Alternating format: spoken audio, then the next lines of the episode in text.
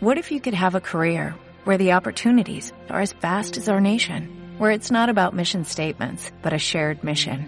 At U.S. Customs and Border Protection, we go beyond to protect more than borders, from ship to shore, air to ground, cities to local communities. CBP agents and officers are keeping people safe. Join U.S. Customs and Border Protection and go beyond for something far greater than yourself. Learn more at cbp.gov/careers.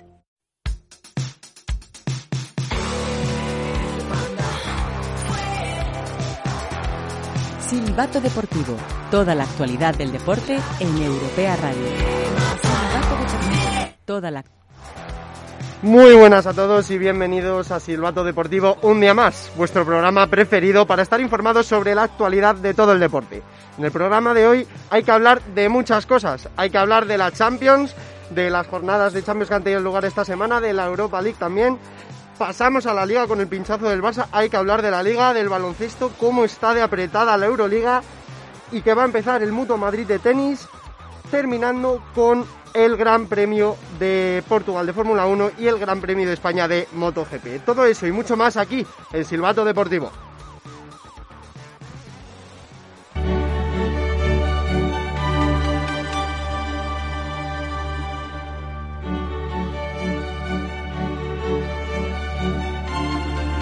Bueno, pues vamos a empezar con la apasionante jornada de Champions League que hemos vivido esta semana. Alberto Velasco, muy buenas. Muy buenas tardes, Javi. Eso es. El martes comenzaron las semifinales de la máxima competición europea y arrancaron con dos partidos que han tenido resultados totalmente distintos. El Real Madrid empató a uno contra el Chelsea en Valdebebas. El conjunto blanco no tuvo su mejor día ante, ante un arranque casi perfecto del conjunto inglés dirigido por Tuchel, que ha cambiado totalmente la dinámica de este equipo. Este resultado no es tan malo para el conjunto blanco si se mira por el lado bueno, ya que en la primera parte eh, el conjunto de Inglaterra dominó por completo el partido.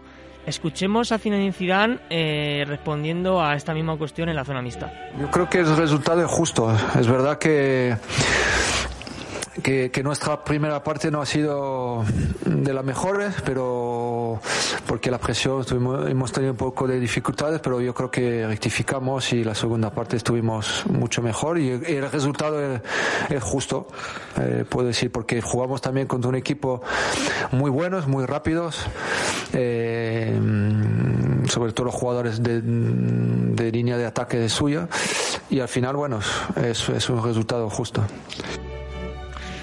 El gol del conjunto blanco lo anotó uno de los nombres más destacados de los blancos en este partido y en la temporada, podemos decir Karim Benzema, que está en el mejor momento probablemente de su carrera, y por ello eh, Zinedine Zidane también elogió al jugador francés, eh, todos sabemos el cariño que le tiene y escuchémosle. Mm, mm, bueno, sí, pero lo, de Karim es, impresionante. Me, alegro por él. Al final, eh, yo no estoy sorprendido de lo que de lo que hace cada partido, eh, pero eh, estoy con todos los jugadores de la misma manera. A mí mis jugadores son lo más importantes. el esfuerzo que han hecho otra vez, otra vez hoy todos eh, en creer en lo que, en lo que, lo que hacemos. Eh, claro, con complicación, seguro, porque hay un rival muy bueno, es una semifinal de Champions, hay que sufrir, pero yo creo que todos los jugadores eh, me alegro por ellos, porque estamos vivos y nosotros sabemos que ahora tenemos que ir a, Londres y para, meter goles y, intentar ganar el partido. Como decía Zinedine Zidane, el Real Madrid pues necesita eh, conseguir al menos eh, una victoria en Stamford Bridge necesitan meter goles y por eso eh, también el portero belga habla de la ilusión que tiene el madridismo y este equipo por seguir haciendo historia en esta competición. Escuchemos a Courtois. No, yo creo que mucha ilusión. Eh, yo el primero porque al final para mí ya son muchos años eh, desde mi final que jugué en Lisboa. nosotros obviamente ya son tres años, pero creo que la Champions siempre hace ilusión a, a, todo el equipo y yo creo que eso se ha notado en el esfuerzo hoy y vamos a darlo todo para, para llegar ahí. La otra semifinal entre dos de los aspirantes al título terminó con triunfo Citizen por un gol a dos, con remontada incluida por parte de los de Pep Guardiola, que tienen en la punta de los dedos su primera final en esta competición con el conjunto inglés. A pesar del resultado, el técnico español no se confía del equipo parisino y esto dijo Guardiola en rueda de prensa. It looks easy, but it's not easy. I understand the place. I was once when I was young playing football and I know it's not easy. and um, and and that we understand. So we faced today a team like scored four goals in Camp Nou against Barcelona, scored three goals in Munich, the last champion. You know, it's a team like is able to do whatever they want because they have the quality to do it. Parece fácil, pero no lo es. Entiendo a los jugadores, sé que no es fácil. Hay que entender que hoy jugamos contra un equipo que marcó cuatro goles en el Camp Nou, marcaron tres en Múnich. Es un equipo capaz de hacer lo que quiera. Tienen esa calidad para hacerlo. Son palabras de Pep Guardiola al terminar el, el partido de semifinales. Y por el otro lado, el conjunto parisino no, no, tuvo su mejor día. A pesar de empezar ganando con un gol tempranero de Marquinhos, pues los de, los de Guardiola dieron la vuelta. Escuchemos al técnico argentino del París eh, en rueda de prensa sobre su equipo. Todos nos sentimos dolidos y decepcionados. Es momento para pensar y estar tranquilos. Mañana a entrenar y recuperar. Todos nos sentimos muy decepcionados, pero no hay nada que hablar. Mañana reconstruiremos nuestra forma. Hay que competir sábado y martes. Confío porque tenemos un muy buen equipo. Además, eh, Herrera confía en que el equipo puede remontar este resultado y no se rinden pero tampoco es un resultado definitivo. Igual que nosotros hemos sido prudentes en las otras dos eliminatorias cuando hemos ganado fuera de casa, creo que, que ahora tenemos que ser conscientes también de que tenemos posibilidades, que no es fácil defender un resultado como tiene que hacer el Manchester City ahora en, en su campo y quizá para nosotros jugar un poco más libres por el hecho de, tener poco que perder eh, nos puede beneficiar.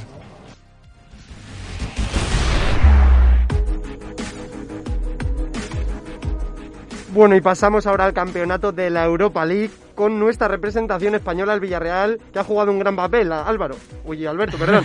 no te preocupes. Sí, eso es, Javi. Eh, las semifinales de Europa League comenzaron con dos eliminatorias bastante atractivas. Empezamos con el equipo de Castellón, con el equipo español, el Villarreal, que consiguió llevarse la victoria con sufrimiento, eh, ganando al conjunto de Mikel Arteta por dos goles a uno. Ambos equipos se quedaron con un jugador menos. Recordemos, Coquelin por parte del Arsenal y Ceballos por parte del conjunto londinense. Hubo mucha polémica en el Madrigal después de que el colegiado del partido pitara un penalti a favor de los de Londres que convirtía a Pepe para hacer el 2-1. Escuchemos tanto al que cometió el penalti como fue Mano Trigueros y al entrenador del submarino amarillo sobre, sobre este, esta acción. Eh, lo he visto y cada vez que lo veo me parece menos penalti.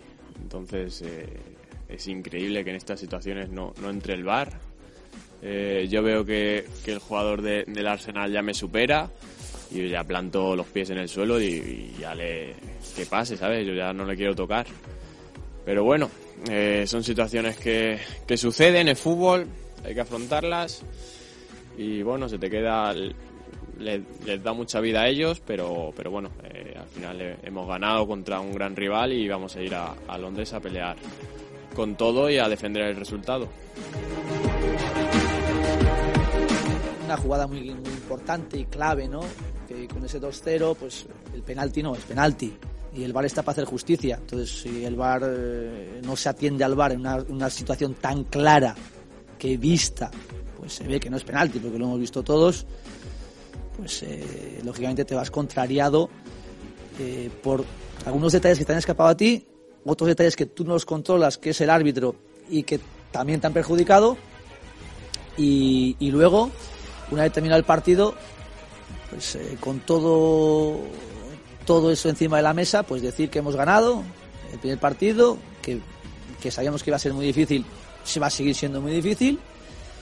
Y, que ahí los 90 minutos pues con la, con la ilusión y con la, y con la esperanza de hacer un, gran partido, darle continuidad a muchas cosas buenas que hemos hecho hoy, corregir las que no hemos hecho bien y luego pues, eh, pues encontrar eh, también pues eh, dentro de la dificultad que seamos capaces de responder. El otro, la otra eliminatoria, la otra semifinal de la Liga, se disputó en Old Trafford, en Inglaterra, entre Red Devils y la Roma, que acabó con un set, o sea, con un set 6-2 a favor de los de Solskjaer, que es uno de los resultados más abultados que se conocen en los últimos años en esta competición europea. Veremos que dos equipos juegan esa final en Gdansk, Polonia. Esto es todo.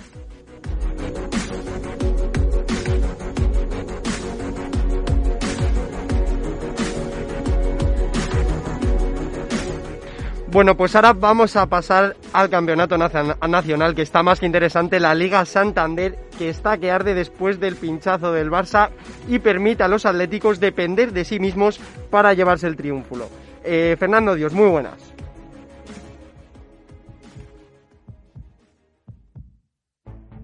Buenas tardes, Javi. Este final de liga cada vez se está poniendo mucho más interesante, en parte gracias a la sorpresa de ayer en el Camp Nou el Barcelona lo tenía todo de cara para ponerse como líder del campeonato si vencía al Granada, pero los nazaríes se repusieron al gol de Messi y remontaron el partido, algo que deja al Barça empatado a puntos con el Real Madrid y al Atlético como líder.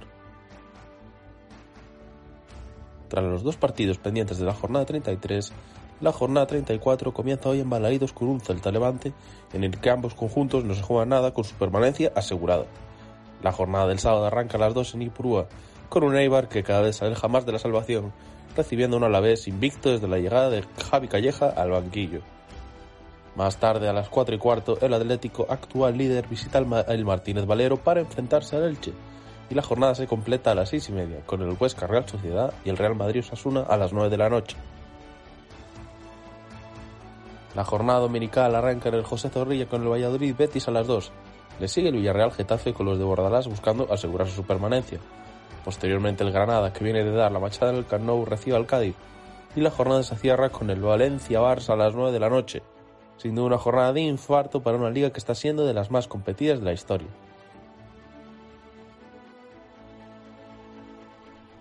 Bueno, pues muchas gracias Fernando y ahora seguimos aquí en Silbato Deportivo. Esta vez vamos a hablar de baloncesto, vamos a hablar de la Euroliga que está que arde.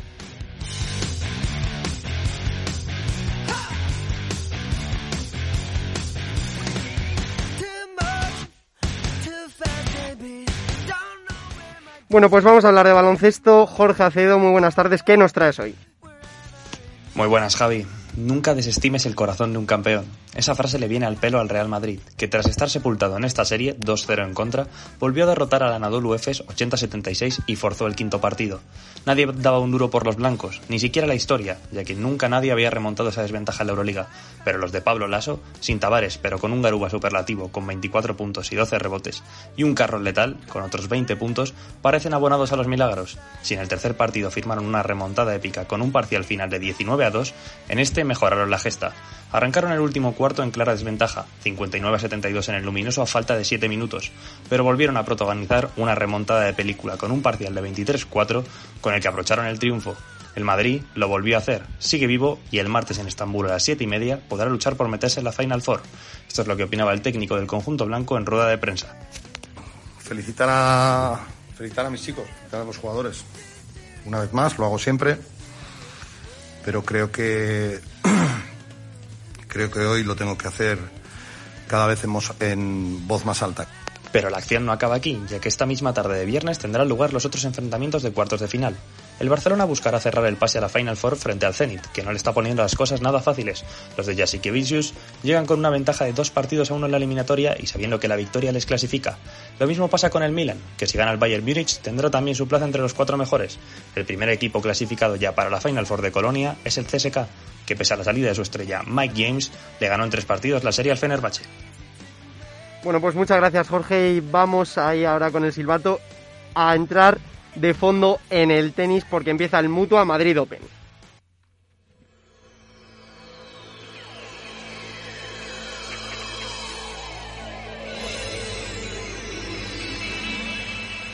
Así es, queridos oyentes, el Mutua Madrid Open llega al circuito ATP. Llegó la hora de disfrutar de una de las grandes citas del calendario, un torneo que fue suspendido en la pasada edición por la pandemia del COVID, pero que regresa más fuerte que nunca, ampliando los días de torneo alcanzando las 10 jornadas totales. Y es que el torneo Witamil, el torneo femenino, arrancó ayer jueves 29 de abril, tres días antes de lo habitual en las anteriores ediciones, mientras que el ATP Masters 1000, el torneo masculino, vivirá los primeros partidos del cuadro final el domingo 2 de mayo. Hay que hablar de Rafa Nadal, hay que hablar de nuestra leyenda, que viene de proclamarse campeón del torneo de Conde de Godó de Barcelona por duodécima ocasión. Ha llegado hoy mismo al hotel en Madrid reservado para los cabezas de serie, buscando la que sería su sexta victoria en la capital. El Balear debutará en la caja mágica el próximo miércoles y mañana se, se conocerá cuál será su rival. El español parte como favorito tras conocerse la baja del serbio Novak Djokovic del torneo. Que claro, que esto no quiere decir que si fuese el serbio al torneo, Rafa no, no sería favorito, porque ahora mismo está a un nivel de locos. De hecho, el serbio Novak Djokovic acumula dos derrotas en los últimos cinco partidos, dejando una imagen algo preocupante. El número uno del mundo disputará el torneo de Belgrado, su capital, por segunda vez esta temporada. Y él mismo dice que tendrá que mejorar mucho si quiere hacer algo en Roland Garros.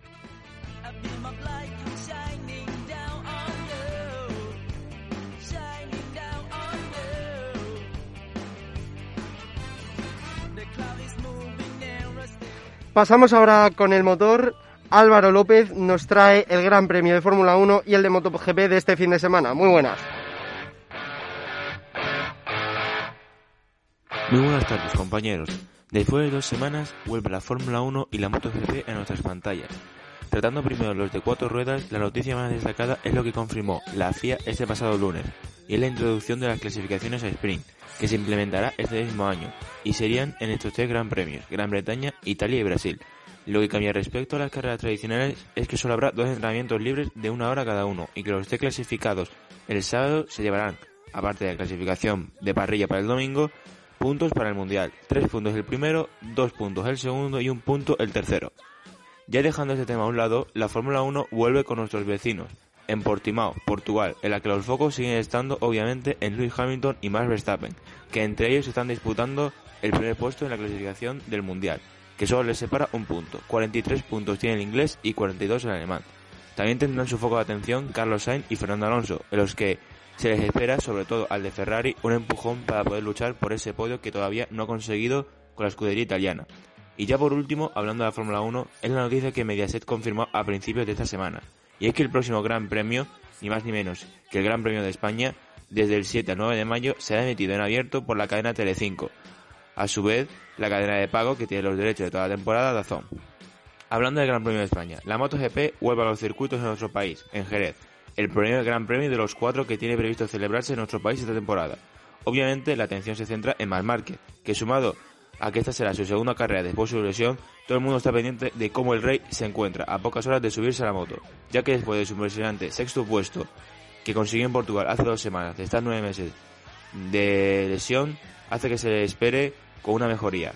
Esto es todo compañeros, hasta la semana que viene. Bueno, pues muchas gracias Álvaro y repasada ya la, toda la actualidad deportiva, pasamos aquí ahora en Silbato Deportivo a tertuliar un poco mi compañero Alberto y yo debatiremos sobre los distintos aspectos que nos brinda toda la actualidad.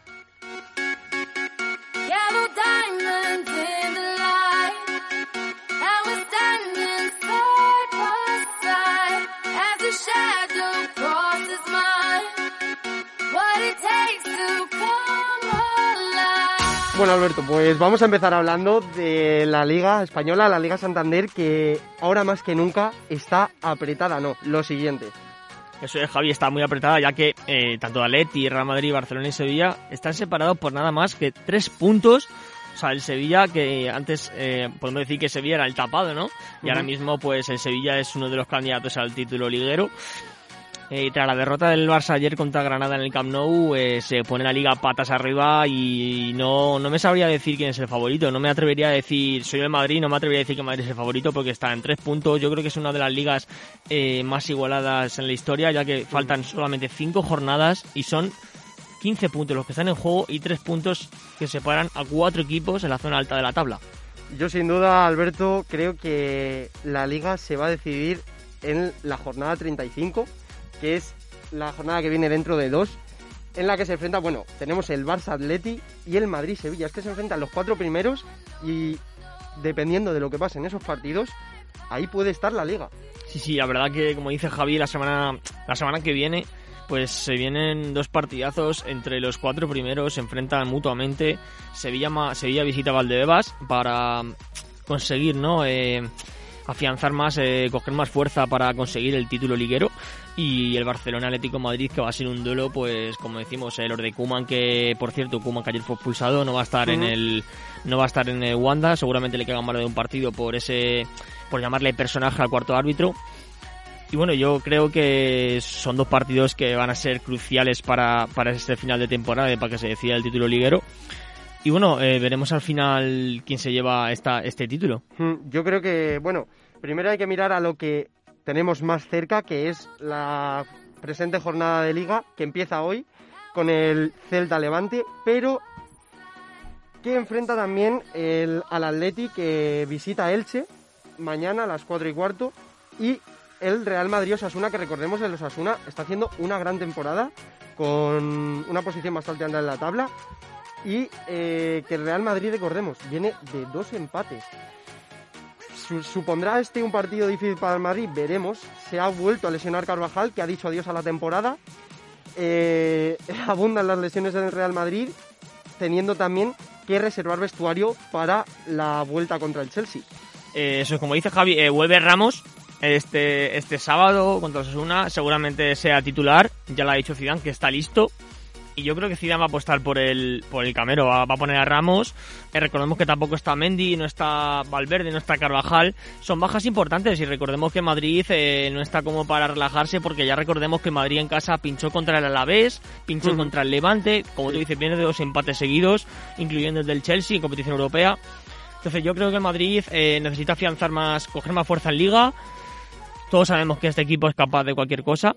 Pero bueno, veremos este fin de semana. Y también, como ha comentado, el Atleti visita el Elche.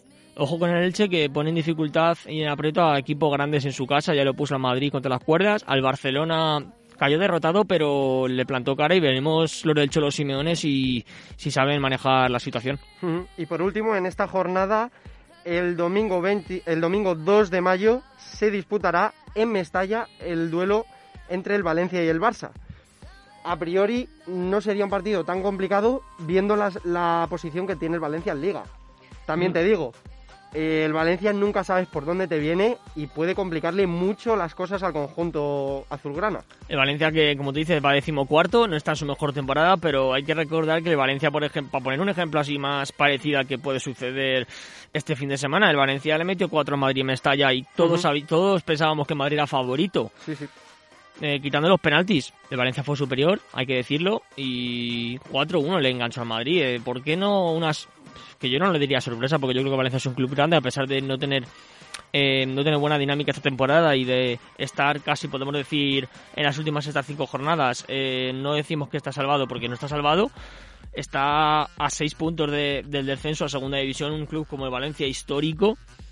Bueno, veremos los de gracia si consiguen, esperemos, ¿no? Yo por, mi parte esperemos que Valencia pues gane al Barcelona y así también nos hace favor al conjunto blanco. Así es. Lo que está claro es que lo que pase en las últimas jornadas de ligas va a ser apasionante, cuanto menos, y hay que estar expectantes. Vamos a pasar ahora a hablar un poco de los cruces de la Champions, que los partidos de semifinales de ida han sido apasionantes, no lo siguiente. Vamos a hablar primero, si quieres, del Madrid-Chelsea. Eh, comentar un poco esa superioridad que tuvo al principio del partido el conjunto inglés y, y que al Madrid no le permitió casi ni realizar su juego. Eh, salió, el Chelsea salió arrollado, como, como he dicho, salió arrollador. Salió con un canté, con un Pulisic que anotó el gol del partido. Un Timo Werner arriba que tuvo una ocasión eh, prácticamente, creo que fue en el minuto 2-3 de partido, muy al Mm. principio, que puede haber sido el 0-1. Súper decisiva la parada de Courtois. De Courtois, que está siendo, para mí ahora mismo es el portero que mejor está físicamente en el, en, en el mundo, para mí es el mejor portero del mundo, que salvó al Madrid. Y yo creo que, ojo, porque mm, la vuelta es un partido bastante interesante. El Madrid está obligado a meter gol y no es fácil encajar gol al conjunto de Tuchel, que viene en una buena, en una buena dinámica. Voy a soltar un dato muy curioso y es que eh, el Madrid nunca ha ganado al Chelsea y Zinedine Zidane nunca ha ganado a Thomas Tuchel. Es un dato que eh, pues ap- aparentemente dices, pues no tienen nada que hacer en la vuelta, pero bueno, vamos a ver si el Madrid es capaz de darle la vuelta, como tú has dicho, están obligados a marcar. Vamos a ver si está, puede estar Ramos para ese partido de vuelta, sobre todo lo que necesita el Madrid es ese espíritu de, de competitivo de, que ha tenido, que le ha definido todos estos años en, en la Champions. Y veremos a ver qué puede hacer el Real Madrid. No sabemos por dónde puede salir este Madrid, ¿no? Eh, sabemos que cuando suena el, el himno de la Champions, eh, todos los jugadores de Madrid cambian el chip y, y dicen, esta es mi competición. Y dices de que Benzema no gana Tuchel. Bueno, eh, si lo miramos por el bueno, un empate a goles a más de un gol nos valdría para pasar a la final. Exactamente. Pero 1 a 1 prórroga, bueno, pues es que puede pasar muchas cosas. No creo que sea que sea algo crucial el que el Zidane no haya ganado a Tuchel, porque en el Mm. fútbol todo puede pasar, igual que el. Chelsea puede ganar a Madrid. No me fío del Chelsea, es un equipo que ojo con ese Chelsea de Di Matteo, se me viene a la cabeza cuando ganó esa Champions.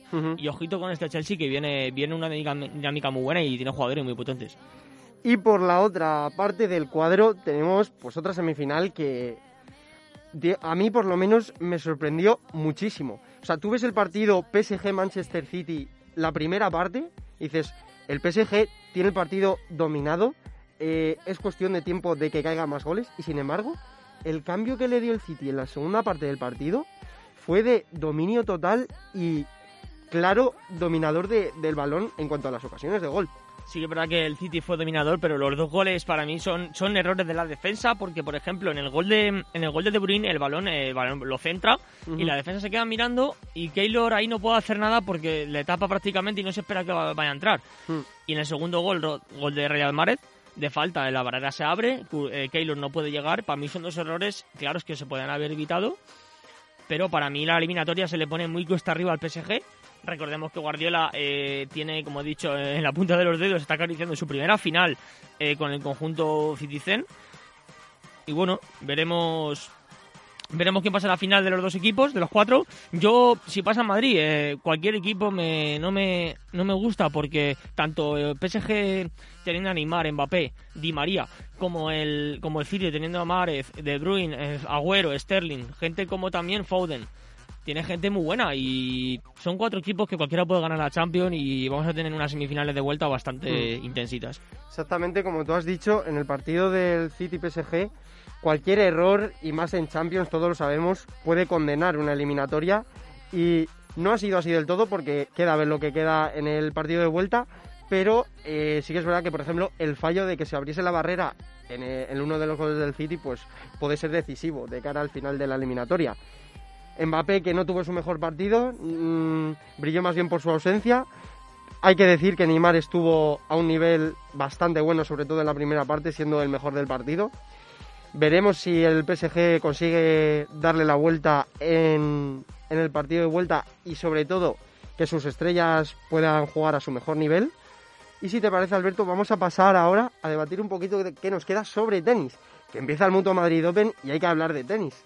Hombre, hay que hablar de tenis, hay que hablar del gran Rafa Nadal, de, de, este, de, este deportista, ¿no? Que, que, siempre nos, que siempre nos sorprende, pero a lo bueno, nunca a lo malo, porque es un es un deportista que está siendo está siendo para mí tenía que llevar eh, los Juegos Olímpicos de Tokio la bandera de España, el abanderado, porque yo creo que este Rafa Nadal como siga eh, como consiga su no sé si es el El decimocuarto Roland Garros esta decimocuarto- temporada. Sería el decimocuarto. El decimocuarto, eh, Otto Muto Madrid Open, segundo consecutivo. Sin Djokovic también hay que destacar que Djokovic no juega. Hay que destacar que Djokovic se ha bajado del torneo, eh, decisiones propias que, bueno, en un principio dices, pues a lo mejor quiere jugar otros torneos para poder prepararse mejor, pero qué mejor torneo para prepararse para Roland Garros que el Mutua Madrid Open y después el que viene que es Roma, que es la antesala del Gran Slam en tierra batida. Entonces, ahí estaré yo en el día el día 8 el sábado estaré yo en las semifinales, la segunda es. semifinal y la final femenina que también pues tenemos eh, a Garbiñe Muguruza. No, se ha bajado del torneo. ¿Se ha bajado? Se ha bajado del torneo porque eh, ha Pero así, última hora. última hora. Se ha bajado del torneo. Ayer por la noche se bajó, anunciando en su cuenta de Instagram y de Twitter que se retira sintiéndolo mucho porque sigue sintiendo molestias musculares en, en la pierna izquierda y eh, la, la tenista española que pese a su gran inicio de temporada no va a poder no va a poder disputar este Mutua Madrid Open que como ella ha dicho en la en la en la rueda de prensa era eh, un torneo para el que estaba muy bien preparada y muy motivada. Sintiéndolo mucho, pues Garbiñe no va a poder estar, pero bueno, todo lo que nos espera en este Mutua Madrid Open es vibrante, ¿no? Lo siguiente.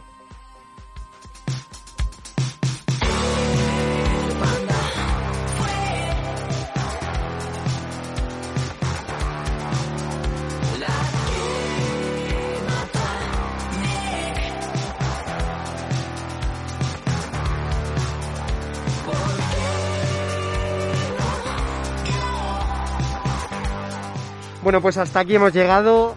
Hasta aquí termina el silbato deportivo de hoy. Alberto, muchas gracias por habernos acompañado. Gracias a ti, Javi. Hasta otro día. Y muchas gracias también a todos los compañeros, a Miguel Ángel Vázquez como crack de la técnica y a vosotros, queridos oyentes, y nos vemos en el próximo Silbato Deportivo. Un saludo. Silbato Deportivo. Toda la actualidad del deporte en Europea Radio.